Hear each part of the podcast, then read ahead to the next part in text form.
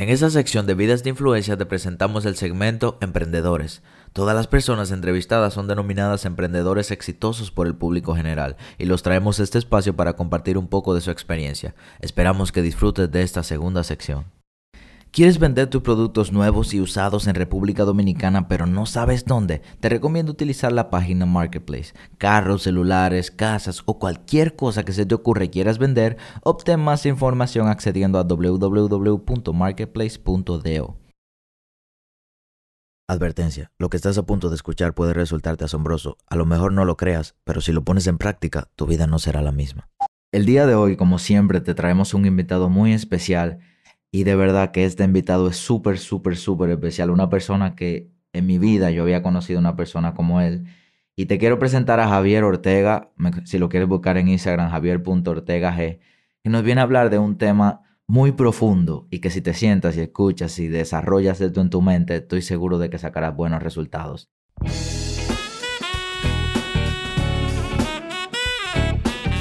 ¿Qué tal? Mi nombre es Sebastián Rodríguez y a ti que me escuchas te doy la bienvenida a la sabiduría del Sensei. Un corto espacio de crecimiento donde te compartiré contenido de valor con el objetivo de ayudarte a crecer como persona y lograr tus sueños. Crecer te permite tomar mejores decisiones y mejores decisiones te darán mejores resultados.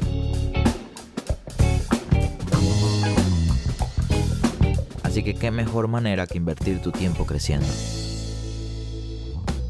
El tema del día de hoy es ¿cuál es tu excusa? Y aquí tenemos a Javier. Un placer, Javier, tenerte por aquí en este espacio. Saludos, saludos, buena. ¿Todo bien? Cuéntamelo. ¿Has, ¿Has ido a algún podcast anteriormente o has eh, tenido alguna conversación? Es lo primero. Wow, y me sorprendí porque cuando yo te conocí y hablamos por primera vez, yo, la forma en la que tú me diste ideas, que incluso hoy en día yo utilizo esas ideas que tú me diste, yo dije, wow, pero este tipo de profesional. gracias, gracias, gracias. No, uno, sabes, va desarrollando eh, los pensamientos, va incrementando las ideas a medida que uno va reflexionando. Tú eres una persona que piensa mucho. Todo el momento, todo el tiempo, todo el momento. ¿Tú sacas tiempo de tu día para pensar o cómo tú lo organizas? Todo el tiempo. Todo el tiempo tú estás pensando. Todo el tiempo. Entonces, cuéntanos un poquito de ti para que la persona conozca un poco de tu historia. Eh, bueno, eh, empezando por lo que es pensar, en mi condición física, que soy discapacitado, eh, como sabes, eh, me ha dado una ventaja que los demás lo ven, la ven, la ven negativa. ¿Entiendes? Yo eh, no me puedo parar y hacer cualquier acto sin antes pensarlo sentado. Ok. Es decir, ¿qué discapacidad tú tienes? yo tengo una distrofia muscular. Mis músculos están como el pulgar de un dedo. Los, perdón, los tuyos están como el pulgar de un dedo. Sí. Y los míos están como el meñique. O sea, están más débiles. Entonces me impiden sostener mi cuerpo. Okay. Yo antes caminaba y aproximadamente a los 12 años eh, mi columna se empezó a doblar porque hace un sobreesfuerzo natural en el cuerpo. Entonces, al hacer ese sobreesfuerzo para poder mantenerme caminando, sí. Eh, se me torció la columna. Entonces ya tuve complicaciones para caminar, empecé a usar muletas, andadores, y ya la cosa se complicó un poquito. Entonces decidió irme a operar. Ok. ¿Y qué, edad tú tienes ahora mismo? 29. 29, es decir, que tú tienes 16 años, 17 años. Sí, aproximadamente ese tiempo, inclusive eh, hubieron percances en el transcurso de, de que por qué estaba dejando de caminar, por qué la columna se estaba torciendo, se hacían pruebas, se hacían estudios, pero en fin. Eh, cuando tú eras niño no tuviste problema con eso, porque me imagino que a los 12, 13 años un niño quiere hacer tantas cosas. No, pero yo desde más o menos niño, yo era un poco tranquilo, un poco más madurito, más ¿Tú nunca fuiste de andar correteando? De... No, no, no, no, de que se cayó y se partió la frente. si tú fuiste diferente. Sí, sí, Entonces, o sea, viendo tu historia, viendo tu condición, me sorprende ver la manera en la que tú piensas. O sea, hay tantas personas que tienen problemas que son pequeñitos. Así con esos problemas que no son, o sea, que son de, de verdad súper pequeñitos, y lo repito de nuevo, no empiezan. Y tú, teniendo un problema que para muchos sería algo gravísimo, sigue emprendiendo, sigue haciendo algo diferente, sigue entendiendo que todavía te queda espacio para seguir creciendo y desarrollarte. O sea, ¿qué te motivó a ti realmente a emprender? Mira, realmente eh, la necesidad fisiológica eh, influye porque uno, en, porque hay dos factores. Está el factor económico Sí. que me obliga a, a- a mi condición eh, tener un gasto. O sea, yo necesito personas que me ayuden, personas que me carguen aquí, Claro. personas que me compren allá. Eso me, me, me, me dio una inspiración. Yo dije, mira, pero hay que ser realista, hay que poner la mente clara Sí. y decir, oye, yo necesito comodidades que no puedo dármela yo mismo físicamente y eso cuesta. Pero hay otra cosa, mira. El emprendimiento te ayuda a lo emocional. ¿A qué te refieres con eso? O sea, tú te propones eh, lograr un- una meta, por ejemplo, Sí. y cuando tú la logras, no- ¿qué te satisface como eso? Físico. Po- poca nada. cosa. Sí. Nada. O sea, tú decir, voy a hacer esto y tú lograrlo, eso no se compara con nada. Inclusive eso diferencia a dos seres humanos. Puede ser uno rico y uno semi rico, Sí. o uno con dinero. Y el rico está fallando en, su, en sus metas por descuido y por, por no cumplir su meta trazada. Y el que no tiene mucho, la cumple toda y lo van a mencionar mal el que la cumplió. Claro. ¿Entiendes? Es así, ¿no? Porque al final no es el que tenga más dinero, No, no, no. sino que tú hayas logrado lo que tú mismo te propusiste. De manera honesta, sana, porque esos son otros factores que van en el Claro. emprendimiento. Entonces, ¿con qué tú empezaste a emprender? ¿Cuál fue tu primer emprendimiento? Mira, eh, yo realmente eh, al principio me gustaban los negocios. Sí. Yo empecé a aplicar lo que es la fórmula de hacer dinero, ahorrar dinero y volver a hacer dinero. Ok. Ya no, pues yo, yo no tenía tanto conocimiento. Yo, yo empecé mi cosa yo, porque en mi casa nadie hace negocio. Ok. En mi casa toda la gente se educaron eh, universitariamente de la manera que hay que ser, La forma tradicional. claro, hay que estudiar mucho, hay que conseguir una buena empresa y llegar a un cargo alto. Y Ok. yo estaba tranquilo. Pero yo no, yo no veía eso. Tú entendías que eso no era para ti. mi condición física no me lo permitía tampoco. Yo meterme a una empresa de, de 7 a 6 de la tarde, un ejemplo. No, Sí. no podía, no podía. Mi papá no podía llevarme al colegio o, o a la universidad, lo que sea, y también llevaba una empresa. Y después iba a buscarme también, y después del trabajo, y después no, él no podía.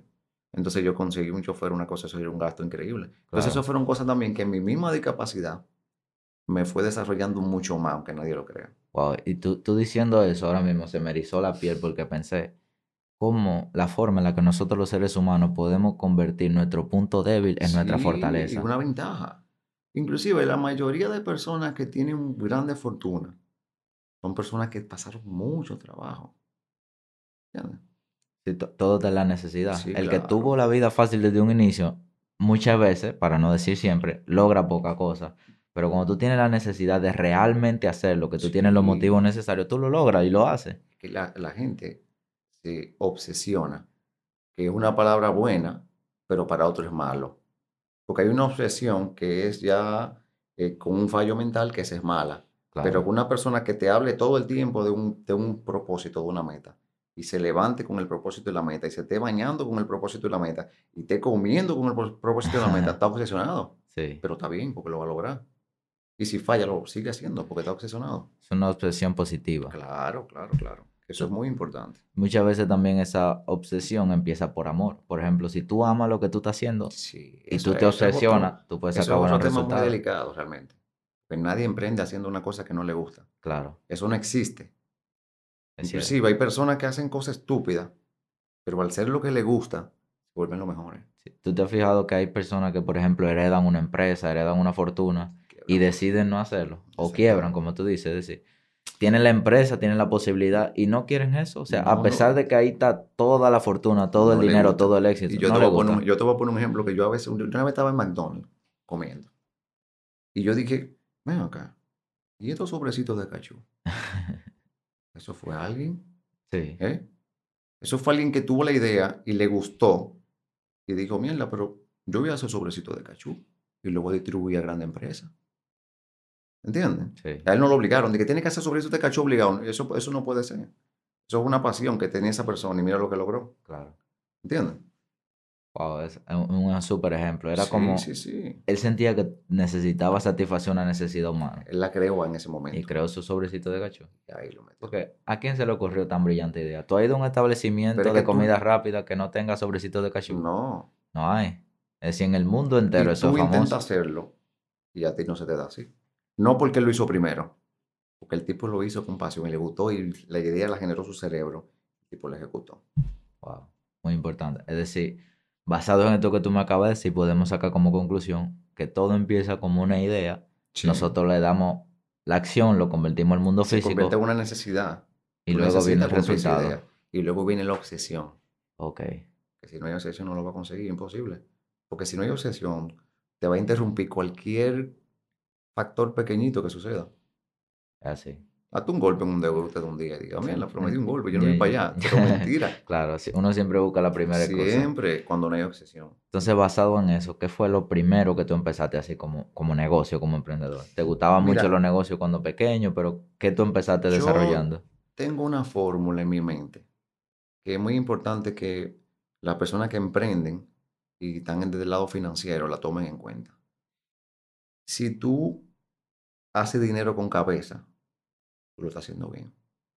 O sea, hay personas que, que entienden que porque venden botella de agua, eh, le van a decir, "Eh, no, él vende botellitas de agua, él es un, Un botellero. loco, un vende bote-". No, eso no es así. Si usted tira su cálculo de que usted comprando 100 botellas de agua, le puede sacar 700 pesos si la vende, hágalo. Claro. ¿Entiendes? Hay mucha gente que se compleja de, de, de, de- de- de desarrollarse porque dice, coño, me van a criticar si me pongo a vender eh, lentes. Pero le gustan los lentes, ¿entiendes? Sí. Y Se, no, lo hacen. se concentran más en lo que las otras personas pensarían qué que en lo que dirán. ellos quieren. En el qué dirán. El famoso qué dirán. Hay libros qué hasta dirán. que, que se llama así qué dirán. Esa es la frase del dominicano. Porque el tema es tan famoso de que nosotros nos concentramos tanto en lo que dirán en vez de en los resultados. Sí, Que al final no empezamos nada. Si tú te hubieses llevado del que dirán, tú no, No, hubieses yo no. logrado nada. Bro, mira, cuando yo salgo, la gente se queda viéndome y dice, como que yo soy un actor de Hollywood. Y yo como así, como que mira, mira ese tipo aquí. ¿Cómo así?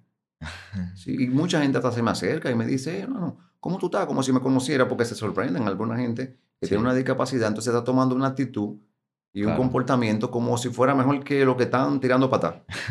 ¿Entiendes?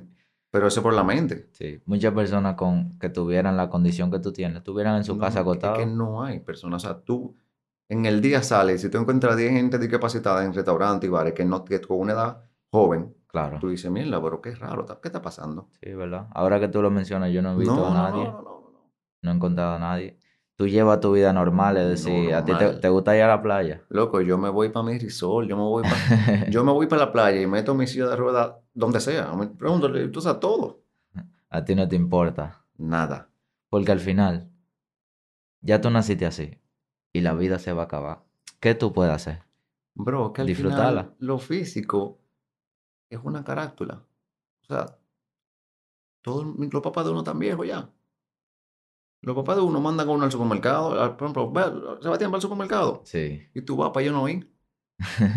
Porque ellos no quieren ir. O sea, ellos no quieren caminar ni siquiera. O sea, no- ¿Te entiendes? Es verdad, una Pero buena- si no desarrollaron el cerebro, están fritos. Así. Están fritos. Tú puedes tener todo el deseo de hacer lo que tú quieras, pero si tú no le das un buen uso a tu cerebro para hacer eso, Están fritos. tú no vas Hay para que ningún lugar. desarrollarlo.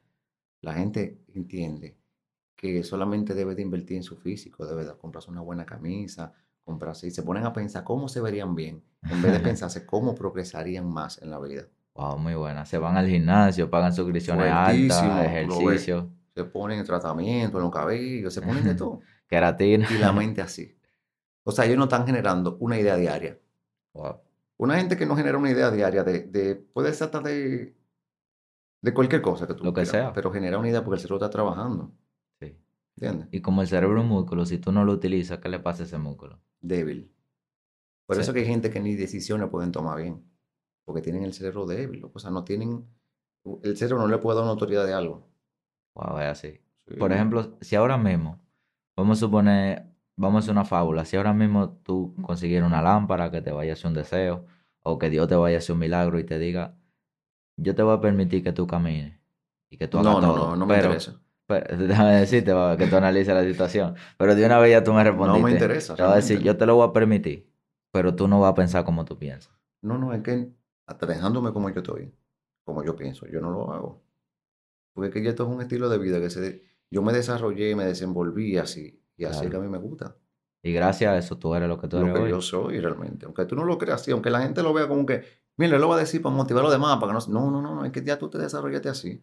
Sí, Tú te trazaste muchísimas metas pequeñas que se fueron convirtiendo en una realidad claro. y ya no hay marcha atrás, ya eso es. Oh, y sin, sin yo haber terminado la pregunta, tú me dijiste no. Porque ya eso es parte no. de ti, a ti no te Mm, mm, interesa. mm, No me interesa. Y yo tengo mi pareja, yo tengo, yo me gradué de mi universidad, ¿Qué estudiaste? mercadeo, Ok. sí, yo me gradué bien. O sea, hay gente que son fuertes. Eso son una de las cosas también en la cual me, me daba éxito en la universidad. Que habían tipos que se iban corriendo y se iban para el malecón a beber. Pero yo tenía que esperar que me fueran a buscar. Yo te entiendo, yo estaba, en lo que yo estaba fuera pensando en, en que me vienen a buscar, uno se pone a reflexionar lo que uno hizo, lo que va a hacer, lo que uno quiere. Pero el que está fuerte, lo que está pensando en correr, en irse para allá, en que lo vean, que lo vean una tipa por aquí, que lo vean por allá, que el pana lo tiene que ver, que está fuerte. la yendo- la foto en la bien. discoteca. Sí, en eso es que la gente piensa. Y descuida lo más importante, que el cerebro. que el cerebro, la mente. Así, es mejor padecer de cualquier cosa y no del cerebro. Sí, Fíjate sí. que cuando la persona llega a una edad que le da Alzheimer o ese tipo de cosas, es como... morir. Lo que hay gente que le dice, yo prefiero ver, oye, cosas fuertes, Claro, que dicen, yo prefiero ver a mi papá bajo tierra que verlo como en la condición que él está. claro. Ahí La ya tú mente puedes es ver la, importante, la importancia del cerebro. La mente es lo más importante. Si tú tienes 60 años y tú duraste cuando tuviste la edad necesaria para tú a desarrollar la mente, porque por ejemplo un niño de 13 años no va a pensar en eso, desarrollar la mente. No, no, no. claro. Pero vamos a suponer desde los 15 años, 16 años, que tú empezaste temprano. Y tú duraste hasta los 60 años y tú no lo pusiste ni un segundo de atención a la mente. Cuando tú Eh, tengas los eh. 60 años, tu mente va a estar, como quien dice, en el suelo, como que no tiene. sí, sí. No, por eso hay muchas personas que tienen 65 años y tú le vas haciendo chistes y cuentos. Pero tú ves a otro de 65, 67 y te da un consejo que tú dices, wow, Claro. ¿por qué no me lo dijeron hace 10 años? Hacemos este pequeño corte comercial para recomendarte que visites nuestro canal de YouTube. Por si no lo sabes, me dedico al trading de Forex desde hace 3 años y decidí subir mi curso de análisis técnico completo a YouTube.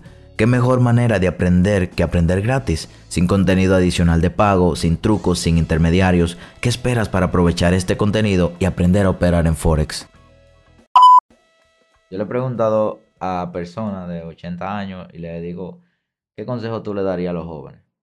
Una vez le pregunté a una persona de 80 y pico de años, un señor, ¿qué consejo usted le daría a los jóvenes? Yo, yo para escuchar de su sabiduría, como tiene cierta claro. edad, y me dice, bueno, yo le diría que no anden en la calle.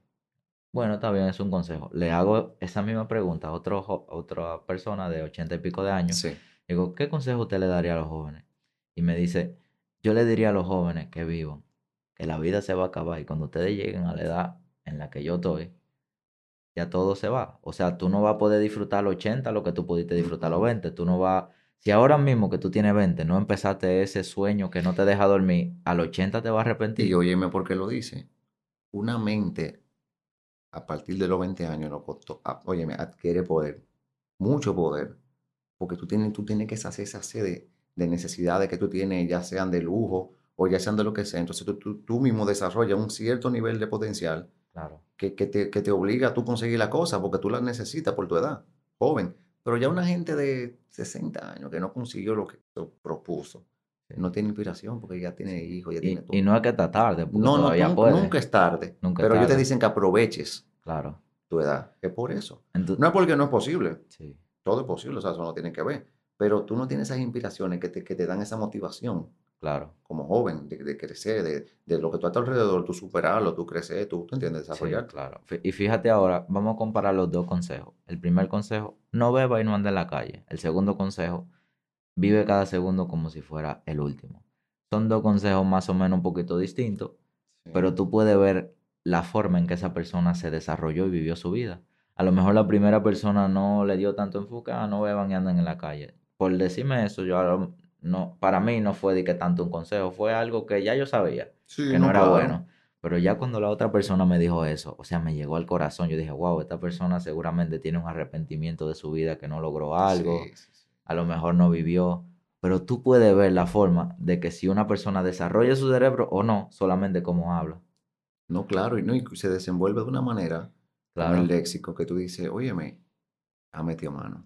Por ejemplo, tú, tú recuerdas la primera vez que hablamos que tú me diste el consejo de los amigos, que no se me olvida. Yo le he contado a tanta Sí. gente y me encantaría que tú lo compartieras aquí. del consejo sobre las relaciones y los amigos. Cuando tú me dijiste eso, yo dije, cuéntale, pero Sí, sí, este sí. tipo, o sea, yo- tú me dejaste con la Y- mente quedó y te como traigo, botando y te traigo algo nuevo. Me traes algo nuevo. Sí, que se lo vamos a agregar al consejo de los amigos, o sea, al, al asunto de los amigos. Entonces, yo te pregunté, para las personas que no estaban ahí, no había nadie ahí, pero yo te pregunté, ¿cómo uno puede manejar las relaciones? Es decir, yo tengo varios amigos Sí. y hay veces que yo quiero incluir a los mismos amigos en todos mis planes, pero hay veces que se me dañan los planes porque no sé elegir bien ni sé dividirme bien con respecto a los amigos y relaciones. amistades. Sí, Bueno, lo- mira, suceden diferentes cosas. Hay, hay personas que, le- que son amantes de las amistades. sí, Hay gente que tiene que estar con amigos, hay gente que vive con amigos. claro, Entonces, eso no quiere decir que se lleven bien. Sí. Tienen muchos amigos, pero viven con uno, no viven con todos. claro, Entonces, cada quien tiene una- un, un temperamento distinto, tiene una forma de pensar distinta y uno debe de condicionar eso. Hay amigos que son para tú estudiar, que tú lo llamas ahora y le dices, bro, eh, el libro de qué sé yo quién, y ellos te van a decir, ah, sí, yo te lo presto, ven a buscarlo. claro, Se leen el libro y después empiezan a hablar del libro. Pero hay otros amigos que son diferentes. Hay un amigo que tú le llamas para jugar PlayStation. Vamos a jugar PlayStation. De una vez pone el micrófono, pone todo y están jugando. sí. ¿Entiendes? Hay otros amigos que son para salir a comer. Le gusta comer, Vamos a comer, eso. vamos a cenar, vamos a comer un chimi, vamos a un restaurante a comer una. ¿Tú entiendes? Una cotiquita. Para comer. Pero Sí. tú lo llamas para jugar y no juegan. No Sí. cogen un control de- y tampoco leen un libro. Pero son buenos comiendo. Pero son buenos comiendo, tú son tus amigos también. Sí, Y eso no le quita que tú le tengas un gran afecto. claro, Pero otra cosa que hay también en los negocios, perdón, hay amigos que son para negocios. claro. Hay amigos que tú le llamas y le dices, loco, vamos a comprar esos juegos de aro que me lo está vendiendo fulano. Son a 40 mil, lo podemos vender en 47. Repartimos entre los dos 20 y 20. Lo hacen Claro. de una vez. Se transfieren ahí mismito. Sí, pero esos son para eso. Pero tú le dices, loco, vamos a un restaurante a comernos un filetico o algo. No, loco, yo no tengo hasta dinero en el restaurante. Oye, tú te quedas como, ¿cómo así? Pero hay un amigo para comer. que tú lo llamas, ¿entiendes? Entonces, ¿qué pasa? A lo que me refería con que te iba a traer algo nuevo es que hasta los errores de los amigos son positivos. ¿A qué te refieres con eso? Tú tienes un amigo que él le va mal con la novia, Sí. ejemplo, que es el de salir a comer. Él cuando se junta contigo te habla de que le va mal con la novia. Es un error ¿vale? de él, o sea, de parte de él. Sí. Vamos a ponerlo como un fallo, le va mal. Sí. Tú estás aprendiendo de eso. Tú hablas con él, tú le preguntas qué es eso, qué, qué viene eso. Wow, ¿Y ¿verdad? por qué pelearon? ¿Entiendes? Entonces, el amigo que es para leer libros te dice que le va mal con qué? Con, con la familia. ok, Entonces ya tú aprendes de ese error de esa persona, de ese amigo. wow. O sea, eso es profundo. Sí, pero la gente no lo ve así. Entonces, e- todo ese tipo de combinaciones te vuelven mejor si tú la ves desde ese punto de vista. Si tú tienes una mente abierta y dispuesta a aprender. El pana que invierte contigo, porque te puse el ejemplo de los aros, por ejemplo. Sí, cuando negocio. Él te va a comentar, él te va a comentar sus errores y sus fallos. Te va a decir, mira, me puse de loco y le di 10 mil pesos a fulanito. Y el tipo me escribió y me dijo esto. Y después me llamó y me trancó. Entonces tú dices, mira, le escribió, le dijo esto, le llamó, le trancó. Y tú coges ese comportamiento que le cometieron como error a él y lo almacenas en tu mente. wow. Y cuando a ti te suceda algo semejante a lo que él te contó, tú reaccionas. Wow, esto le pasó a tal persona. Espérate. ¿Tú entiendes? Tú te comportas. Claro. Entonces, o sea, tú no puedes intentar combinar el amigo de salida con el amigo de negocio. Porque No, el amigo de salida no va a ser bueno en ese sentido. Es imposible, son dos tipos de amistad distintas. ¿Y tú crees que hay amigos que tú puedas tenerlo para todas las áreas? Que sean, Eh, por eso existen amigos de toda la vida. claro, los mejores amigos. Yo mi papá tiene un amigo de los 13 años Wow, y tiene 60 y algo y tan, se llama como si fueran hermanos. wow. Y él, si él viene aquí, tiene que ir a su casa obligatoriamente y dormir allá. Obligado. o hay problemas. o que no, que no, hay- que no, que no, es es que tiene que pasar. Tiene que pasar obligado. wow, Él viene a Punta Cana y él lo llama para que vaya a Punta Cana ya, mi papá. wow. Ven, que de que vamos a juntarnos. Que tiene que un fin de semana y obligado. Él deja lo que está haciendo, pero son amigos de toda la vida. Son amigos hasta familiar ya, porque las amistades han disminuido mucho. Sí, Eh, las amistades antes no eran por ventaja, ni emocional, ni física, ni, ni, ni económica, ni nada. Las amistades de antes eran amistades. Simple. Sí, eso ahora que hay mucho complejo en el tema Sí, de las sí. amistades. Pero, por ejemplo, ese amigo de tu papá es un buen amigo para tu papá en todas las áreas. Él dice, este, si yo quiero salir, él va a estar ahí. Si yo quiero hacer tal cosa, él va a estar ahí. Para un negocio, a lo mejor Él sí, a lo mejor no. Él él va a estar ahí. también. Lo tienen que haber hecho, porque, loco, una gente de los 13 años Son hasta los 50, 60 y algo, 62, 50 años. juntos. es Desde la tiempo. bicicleta hasta una familia. Es decir, él tiene más tiempo que con su esposa, con. Con, claro que sí. Es un afecto, loco. Un afecto, un afecto. Entonces ahí podemos ver cómo nuestras relaciones no es que las dejemos, porque hay un, un concepto por ahí que dice, tú eres el promedio de las tres personas con las que tú más te juntes. Sí. Y tú analizas, ok, mis tres amigos no me están llevando a donde yo quiero llegar, pero yo no soy Eso tan, tan radical. te, apl- te apliqué el error ahora. Claro, Que el amigo tuyo es un borrachón, eso no tiene que ver al revés, míralo. claro, Aconsejalo si tú puedes, claro, si es el momento indicado, porque hay gente que se incomoda, claro. pero no te ponga a beber como él. Si tú ves que él está bebiendo martes, jueves y viernes, y los domingos también, no bébalo tú como él, porque mira lo que le está pasando. Aprende del Tómate un traguito un sábado, una cervecita, Sí, y bien.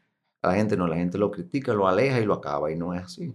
Sí, es verdad. No, no es así. Por ejemplo, yo he visto muchas personas en el ámbito del emprendimiento, del crecimiento personal, que te dicen, analiza tus tres amigos. Si tus tres amigos son vagos, no trabajan, no estudian, entonces tú vas a ser cuarto. Eso no tiene nada que ver. O sea, tú no puedes ser tan radical así. Lo, lo que haga otra persona no depende nada de ti. Y si él no hace lo que a ti te gusta, no significa que esté mal. Claro. Ni que Porque deba cada, dejar de ser cada quien tiene un, des- tiene un talento oculto en el sentido de que algo le va a gustar de una idea de emprendimiento en lo cual él puede colaborar. Todo, todo el mundo. Tú puedes traer hasta un limpiabota de la calle. Esos que andan fajados en la calle. Y tú lo traes aquí y algo él va a hacer aquí. Claro. Es lo que limpia bota. ¿Entiendes? Es lo que limpia zapatos. Pero dentro de tu idea y tu emprendimiento, él tiene un rol que lo puede desarrollar aquí. Y Claro. tiene una habilidad pequeña. Que a lo mejor no ha sacado su máximo potencial, Porque él no tiene dónde desarrollarlo. pero puede hacerlo. Pero lo tiene. claro. Lo tiene. ¿Y tú crees que una de las desventajas, por ejemplo, de la sociedad en la que estamos ahora es que no existe educación financiera? Que las personas no saben cómo ahorrar, invertir y, y los pensamientos que tienen sobre el dinero. Ese es mi tema favorito. la educación sí, financiera. Sí, ese es mi tema favorito. Eh, mira, todo empieza por lo que es el dinero para la persona. Claro, O sea, tú no puedes decir que tú eres eh, bien educado financieramente si tú realmente no sabes el valor del dinero, ni lo que significa, ni para qué es. claro. Cada quien lo utiliza para lo que quiere, eso es normal, pero hay una regla de vida que va dentro de los años, que yo uso dinero para, para estar cómodo, yo uso dinero para darme mi gusto, para, pero el dinero simplemente yo lo veo como un ticket, Una herramienta. un ticket. O sea, tú vas al cine y pides un ticket para entrar. Tú vas a un restaurante y te dan un papel, porque tú es un ticket que tú te da comodidades y te da gustos con él. Ok. Pero si tú eres inteligente y estás emprendiendo, tú lo utilizas para cosas buenas. ¿Entiendes? Pero la gente no utiliza el dinero para cosas buenas. En este país no hay un por ciento de educación financiera, uno solo Y no en, y en muchos países de Latinoamérica. Sí, sí, sí. En el mundo entero hay mucha falta. Sí, Pero por la educación financiera. Realmente a la gente en los colegios las educan para que desde que terminen de estudiar en el colegio, se metan en la universidad y consigan un buen trabajito. Y entienden que deben de empezar por un trabajo que pague poco, que es lo peor. ¿Por qué será? No entiendo, o sea, la gente es la mentalidad, no emprenden, no tienen educación financiera. La gente tiene que entender que el dinero es una necesidad y en la actualidad nosotros estamos viviendo en una sociedad de consumo. Ahora Claro. mismo para todo es un consumo. Sí. Y Entonces- ahora nosotros tenemos, tú sabes algo que yo he pensado mucho, nosotros tenemos la vida tan fácil que gracias a eso nos ponemos tan cómodos. Por ejemplo, en los tiempos de antes, cuando una persona tenía hambre, tenía que salir a cazar o no comía. que sepa. Cuando una persona tenía una enfermedad, se moría de la enfermedad, no había. Sí, sí, Cuando sí, una persona tenía un antojo de cierto alimento, no se lo podía dar a menos que fuera y lo buscara. Pero ahora mismo, si tú tienes hambre, tú vas, si tú necesitas comida en tu casa, tú vas al supermercado. Si tú te enfermo, hay medicina para sanarte. Pero no hay excusa para no emprender. no hay excusa. O sea, no hay excusa. Sí, El Yo- que no emprende es porque no le gusta hacer nada en la vida. claro. Porque mira lo que estamos haciendo ahora. Sí. ¿Mm? Esto no es una obligación. No, pero hay gente que ni eso hace, vago para eso. Claro. Loco, e- es algo tan simple, mira. Eh, una persona que, que no se desarrolla hoy en día en la actualidad con las necesidades que hay, como te dije, de la sociedad de consumo que estamos viviendo, Sí. y no se desarrolla, tiene, tiene, que- tiene que tener algún problema y debe de revisarse. Claro. Y mucha gente cuando nosotros hablamos de emprendimiento, a lo mejor pensaría y diría ahora mismo, estas personas quieren que todo el mundo haga negocio y emprender no tiene que ver absolutamente nada con negocio. Mira. Hacer negocio es una forma de emprender, pero hay muchas cosas. Lo que sucede es que las personas ven la palabra negocio como que están dañando al otro, como que le están haciendo daño, como que le están quitando dinero. No, no, no. Simplemente yo estoy intercambiando ¿eh? mi servicio o mi producto Claro. por tu ticket, que es con lo que se compra la calidad de vida. Claro. Fin.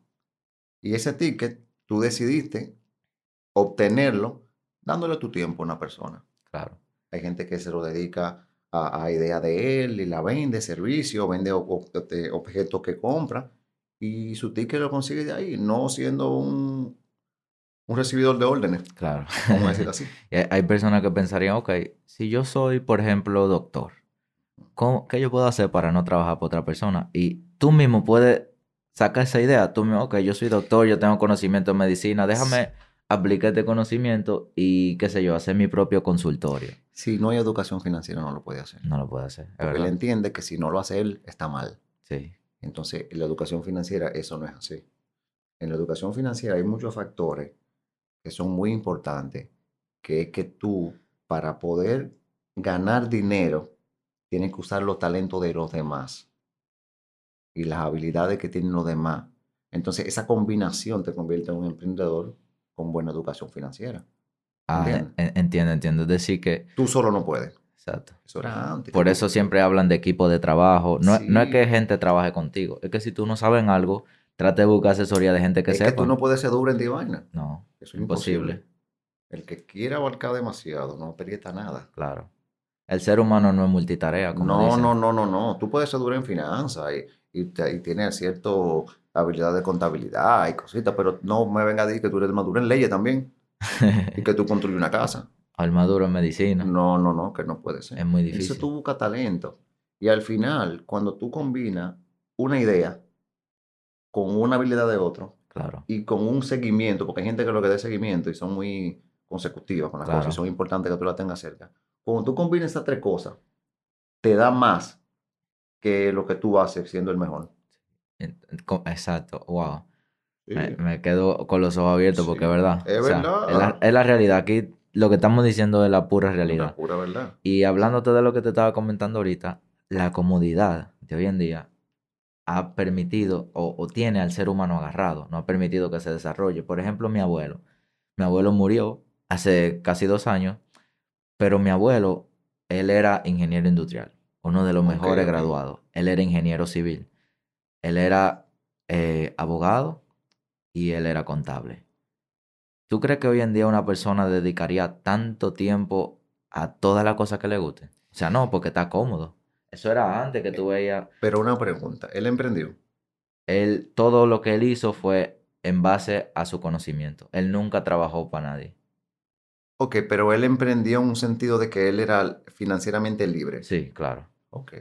No, mira, ese tipo de personas Él lo sí, logró. antes eran sobre, o sea, la gente lo veía como alguien poderoso, Claro. ¿eh? No por dinero, por esa capacidad que tiene de lograr todas esas cosas, todas esas metas. Hoy no en día, óyeme, no, no, no. Y hoy en día es mil veces más fácil Sí, que antes. claro. y la gente no lo hace.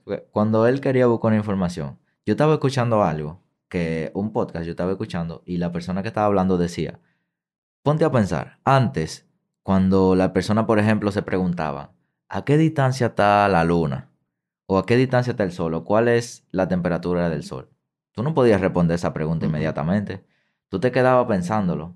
Y a lo mejor se te olvidaba, pero si tú querías profundizar en el tema, tú tenías que ir corriendo a la biblioteca, buscar una enciclopedia y rogar que esa enciclopedia estuviera ahí porque la gente se la lleva y a veces no hay. Tú te tiras una tarde entera buscando un libro. Y ahora mismo tú, ¿cuál es la temperatura del sol? Tú coges tu celular y tú lo encuentras. Listo.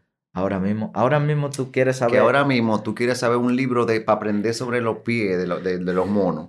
Y tú escribes en Google pie de mono y ya tú eres el maduro en pie de mono. Pero tú, y tú antes? puedes discutir con alguien de pie de mono, Claro. pero antes no. No, antes el que aprendía antes Sí, era sí, porque sí. de verdad quería. Fíjate, yo he hablado mucho también en uno de los episodios de las temporadas anteriores, dije que hoy en día la gente tampoco es tan valiente como antes. Fíjate que antes, si las personas no estaban contentas, como era un gobierno o algo, de una vez hacían un grupo, se tiraban y sacaban a esa persona de ahí, aunque le costara su vida. Pero tú crees que ahora hay gente que arriesgue su vida por defender sus ideales? Mira, hay algo que ha afectado mucho. Eh, antes la población era, era disminuida, eran pocas personas. Sí. Entonces la gente no se fijaba en, en el otro. ¿Entiendes? Eran dos o tres familias, era, era diferente. La gente muchas veces no ha sabido eh, aceptar que el mundo está desarrollado a un nivel que tú tienes que seguir enfocado en lo tuyo. La gente se pone a pensar, mira, si me compro este carro, el vecino tiene un Civic y yo voy a estar mejor que él y se lo compran. se lo compran. es verdad eso. Es y verdad, el carro no le gusta. eso no le gusta. No le gusta el carro. eso- Y una, una frase famosa dominicana es, la gente va a pensar que estoy burlado. No, eso no existe. Nadie está burlado. mientras más poder y mientras más cerebro, tú te comprometes más en cosas. Sí. Eso me acuerda a un tweet que yo publiqué ayer de algo que me, me salió del corazón realmente, que dice que me he dado cuenta que mientras menos cosas tengo, soy más feliz. Cuando yo solamente tengo lo que yo quiero y necesito, soy más feliz que cuando yo tengo muchísimas cosas que ni siquiera sé qué hacer con ellas. Es, es- es muy complejo. ¿oíste? Sí, es profundo, es muy profundo. porque eso hay que dividirlo en cosas de la vida. Claro, Porque el conformismo es bueno, sí. pero es malo. Hasta cierto punto es bueno, pero puede es bueno y es malo. Sí, Ni, va- ni vamos a darle cierto punto. Vamos a decir que es bueno y malo. sí, Porque mucho eh, es malo. Y tal vez lo que es mucho para ti, para otro es imposible. claro, Y para ti está bien ahí ya. ¿Entiendes? Por eso no podemos decir que es bueno, es bueno y malo y ya. sí. Hay mucha gente que no lo va a hacer por eso. Tú tienes que ser conforme, pero tú también tienes que tener ambición No, y de acorde, acorde a tus necesidades. Porque Claro, el que no tiene metas ni, ni propósito trazado, va a conseguir cuarto y se va a enfermar y se va a morir. Porque no sabe qué es lo que está haciendo. No está llenando nada, no está haciendo nada. No está cumpliendo con nada. claro. Yo conozco gente que tienen una casa, una finquita, dos jipetas, su esposa y dos hijos normal. Y esa gente son sumamente chilling. Se van para su finca los viernes, vuelven los domingos, trabajan en familia juntos, eh, su negocio tan estable, eh, tienen una jipética normal, ¿tú Sí, entiendes? tan tranquilo. Con mucho dinero. Que Pero tú yo- ni siquiera lo sabes que, que tienen. ellos tienen millones y millones y millones, hasta vamos a decir cientos de millones, Wow. porque tienen generaciones trabajando de esa forma. Pero hay muchos que tú lo ves, que tienen 50 esposas, que tienen que sé yo cuánto carro, que, y no saben para qué que están trabajando. Y hay muchos que ni siquiera tienen millones y aparentemente tú puedes creer que lo tienen y no lo tienen. No lo tienen, no lo tienen. Y el que menos tú crees que tiene es el que más se maneja, el que más tiene. Claro. Yo me he fijado, por ejemplo, yo, a mí me gusta mucho ver casas. Yo disfruto de la arquitectura de la casa. Por ejemplo, si yo veo una casa grande, bonita, yo, wow, Sí, mira, sí, mira sí. qué bien, ese arquitecto tuvo que tener muchas ideas para hacer esa casa. ¿no? Y, el, y el mismo propietario opina para que Claro. le pongan cosas de su mismo... Entonces, crear, crear una casa, primero consiste en buenas ideas, ¿verdad? Mientras claro. mejores las ideas, mejor la casa. Y eso me llama mucho la atención. Resulta que cuando yo voy a lugares donde hay casas grandes, que se nota que para comprar esa casa tú tienes que tener cierto poder adquisitivo, los vehículos que yo veo en esas casas son vehículos normales, no son vehículos de lujo. Yo veo un Kia, yo veo un Hyundai, pero al contrario, yo veo casas que no son la gran cosa y veo carros que pueden costar la mitad de la casa. También. O sea, veo personas, me he fijado que realmente las personas que son libres financieramente no le importa en qué vehículo anda, no, siempre y cuando se mueva. A ellos no le importa. Hay algunos que son aficionados, porque hay- Claro, hay gente sí, que son, claro, se entiende. pero eso es una obsesión. Claro, Porque hay gente que son aficionados con los relojes claro, se y tienen un carro normal y tienen un, re- un reloj más caro que el vehículo. Sí. Normal. Hay gente que le gusta, lo- lo- le gusta los carros Sí, y no sí. tienen miedo en gastar mm. 10 millones de pesos en un carro. O sea, no le interesa. En fin, eso también es una enseñanza de que uno debe de hacer las cosas que a uno le gustan, porque al final, loco, Sí. a ti te pueden decir que tú eres el más feo, el más loco, el malo que tú quieras, y si tú estás cumpliendo con la meta trazada en tu mente, tú vas a estar bienísimo. ¿Tú has encontrado gente en tu vida que te ha querido hacer sentir menos? No pueden realmente. Pero has encontrado gente que ha intentado. No, no, no. Nunca O sea, ha- es que, mira, cuando una persona toma esa actitud de maltratarte Sí, o de hundirte, es porque, aunque sea inocentemente, vamos a decirlo así, tú tuviste un comportamiento que yo le afectó. Nadie, tú siendo un tipo noble, un tipo educado, va a venir donde ti y diga que rociaste así de la nada. Eso es mentira. Claro. Por eso, Sí. es que, por eso es que hay que medir los comportamientos y lo que uno habla y piensa todo. Se tienen que sentir heridos para venirte a herir. Aunque sea con un saludo que tú le des medio arrogante, Claro. sin querer. ¿Entiendes? Entonces yo intento siempre estar bajo perfil. Ni ser muy chistoso, ni ser muy seco, ni ser muy serio, ni ser muy, muy locón, ni ser nada. Un balance. Intermedio. Una un balance. Y en eso consiste la vida, un balance en todo. Totalmente. Si tú te obsesiona, obsesiona demasiado con algo, a lo mejor no sea bueno. Si te obsesiona muy poco, a lo mejor tampoco sea bueno. la- hablamos de la obsesión en cuanto a la riqueza. Sí, Es muy importante. Pero hay gente que se obsesiona de tal manera que de repente tiene 90 años y no hicieron nada. sí, Solamente conseguir cuarto. sí, es verdad. No Porque lo vivieron. frustró, hay un control, una balanza de lo que estamos hablando. ¿Y quién disfruta de ese dinero? Yo creo que ni los hijos, porque los hijos no disfrutan, los hijos se, los- se les troncha la vida. Ah, Es el, el dinero fácil ganado, fácil se va. Sí.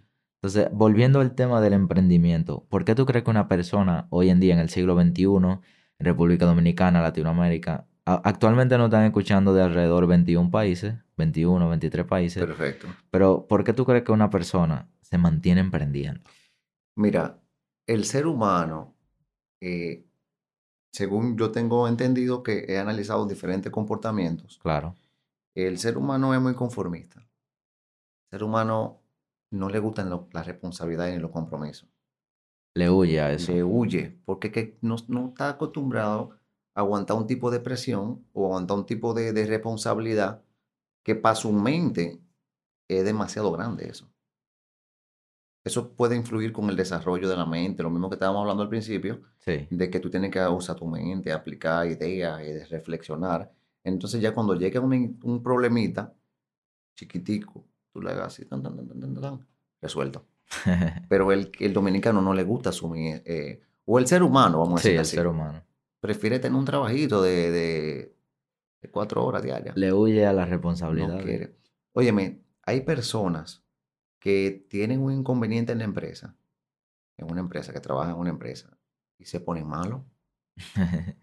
Se ponen malos por una carta que se cayó y se perdió, una cosa sencilla. sí. Y si tú eres un emprendedor, ¿qué tú haces? Tú coges esa carta y la dijiste otra vez mismo en cinco segundos. Ya, Y la problema, entrega ya, se problema acabó. resuelto. Porque tú tienes un desarrollo mental. Es así. Pero a la gente no, no le gusta eso. A la gente no le gusta. Inclusive, los errores tuyos como emprendedor, ¿quién lo paga? Tú mismo. Y en una empresa, si lo comete un secretario, paga tú también. Sí. Sí, sí, sí, es difícil. Y tiene mucho sentido. Pero ¿tú crees que las personas se mantienen emprendiendo porque realmente quieren algo más, quieren lograr un poquito más?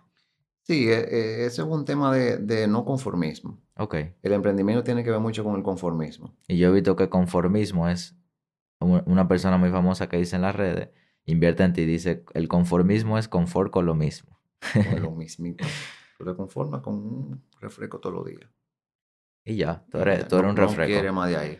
Te pueden ofrecer un refresco nuevo de que de uva con piña, que sé yo cuánto, y tú dices, Sí. no, este, Sí, es cierto. no También- quiero eso. Otra cosa que es real es que la persona es del tamaño del problema que lo saca de su casilla. Por ejemplo, si ahora mismo tú tienes una botella de agua al lado, se te cae y ya eso te dañó el día, entonces tú eres del tamaño de esa botella de Ese agua.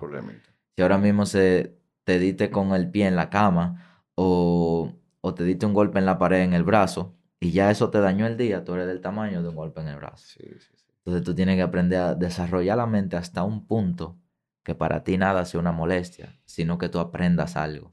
Pero no se reflex, no se, la mente tú no la vas a desarrollar quejándote. Nunca. No hay forma. Tú la reflexionas, tú la desarrollas reflexionando Claro. y cometiendo errores. Muy Tú no puedes buscar los errores, los errores no, no, tú no puedes decir que yo quiero cometer un error ahora para volverme maduro, es imposible. Nadie- si esa fórmula existiera, todo el mundo andara buscando trompezar con algo. Vien- Vienen solo los errores. Pero te suceden cuando tú estás emprendiendo, obligatoriamente. Imagínate que si la mente es un músculo o el, tu cuerpo que tú ejercitas, cada vez que tú te quejas es como un día que tú faltaste al gimnasio. Tú cada vez vas perdiendo la forma. Sí. Mientras que cada vez, en vez de quejarte, tú buscas razones por las que fuerte. eso te pasó, buscas razones de sacar lo mejor de eso, tú estás más fuerte, tú no estás fallando en el gimnasio. Es una, una Pero no, la gente no, es bueno ni explicárselo así.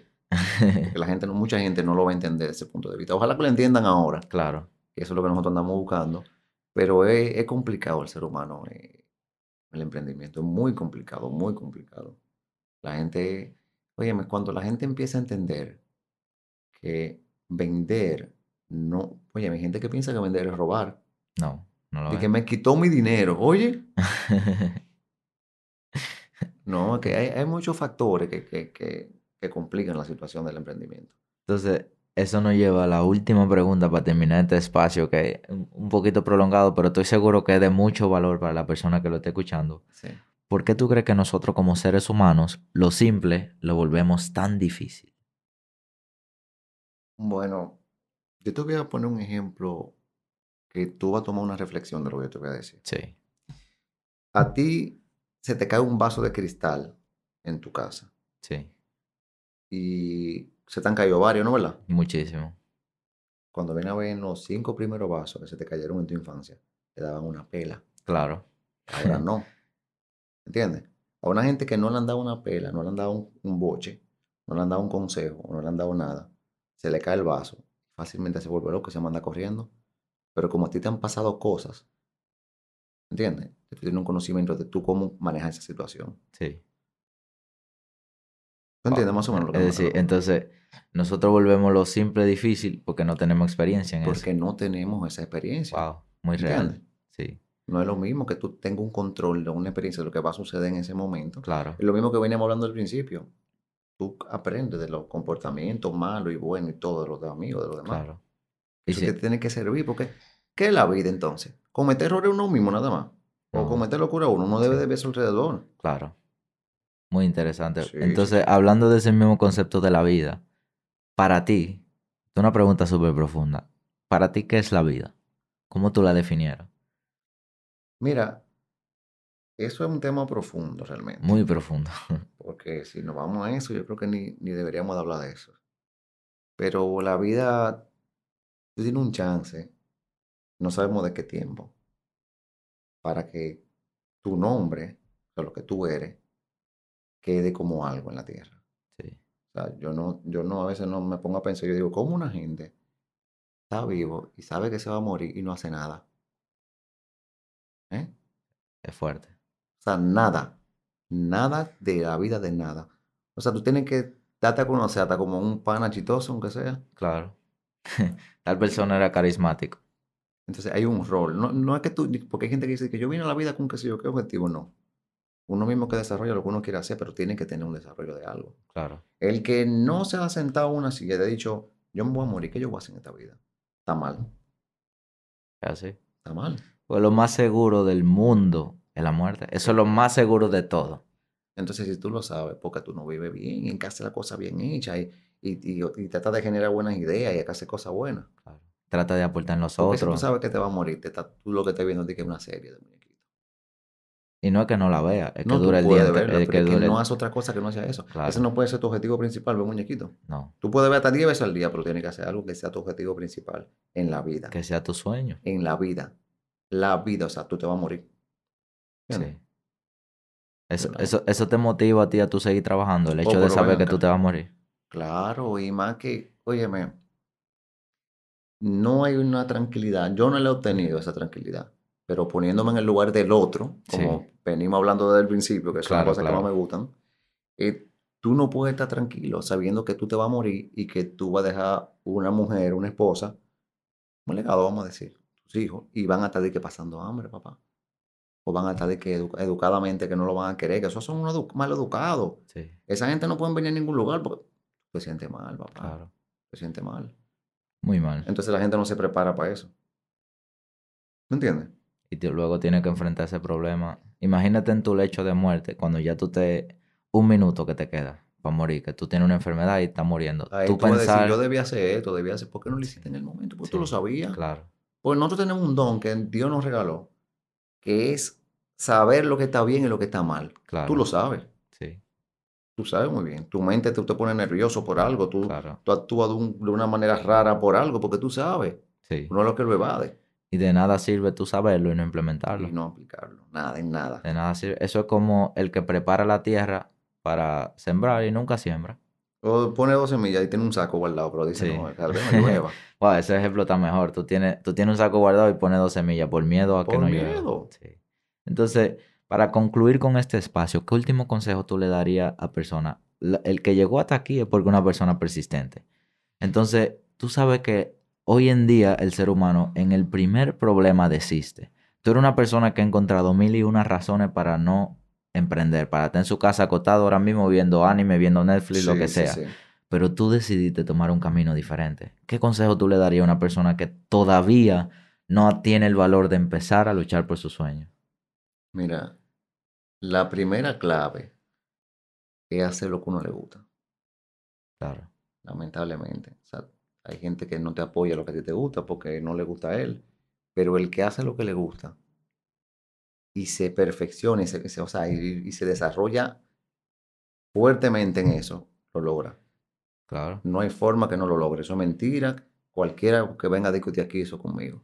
Hasta el ejemplo de vender agua que tú dijiste ahorita. Óyeme, usted le gustan los vidrios y usted va a buscar vidrio en Roma, o usted va a buscar vidrio en España, usted se va a nutrir de lo que son los vidrios, los cristales, Claro, y se va a volver un duro. Y en algún momento, en 10, 15, 20 años, usted va a poner puertas duras de vidrio, ventanales, iglesias, cosas. o sea, tiene que ser duro obligado. claro.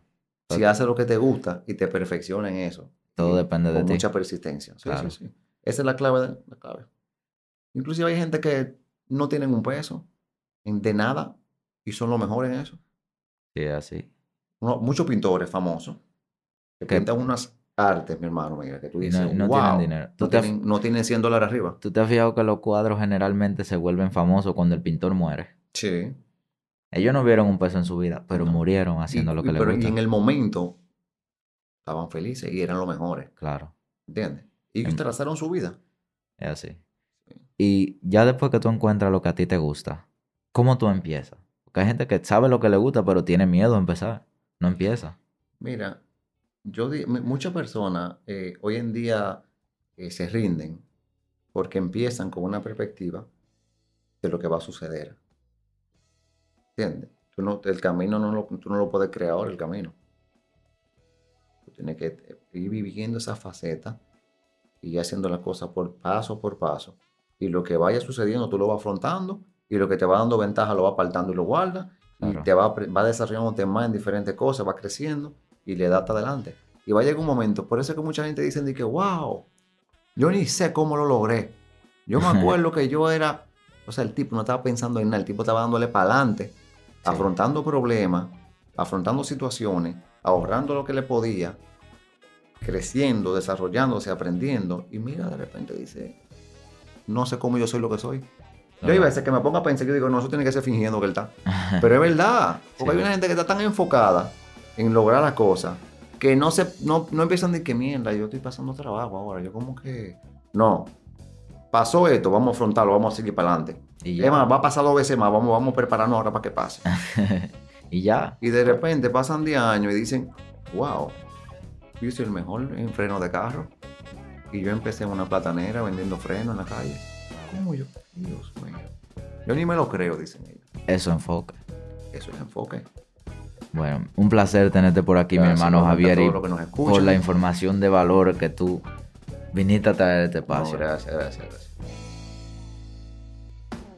Estoy seguro de que te gustó este episodio, pero si no te quieres perder de ningún otro, te recomiendo que sigas nuestro canal y lo compartas con tus amigos o con alguien que consideres que debe escuchar esta información. Síguenos en nuestras redes sociales como Maybe I'm Wealthy y en YouTube como Wealthy Trade si quieres recibir más contenido de valor. Nos vemos en el siguiente episodio y si alguien todavía hasta el día de hoy no te lo ha dicho, yo creo que eres capaz de lograr ese sueño que no te deja dormir.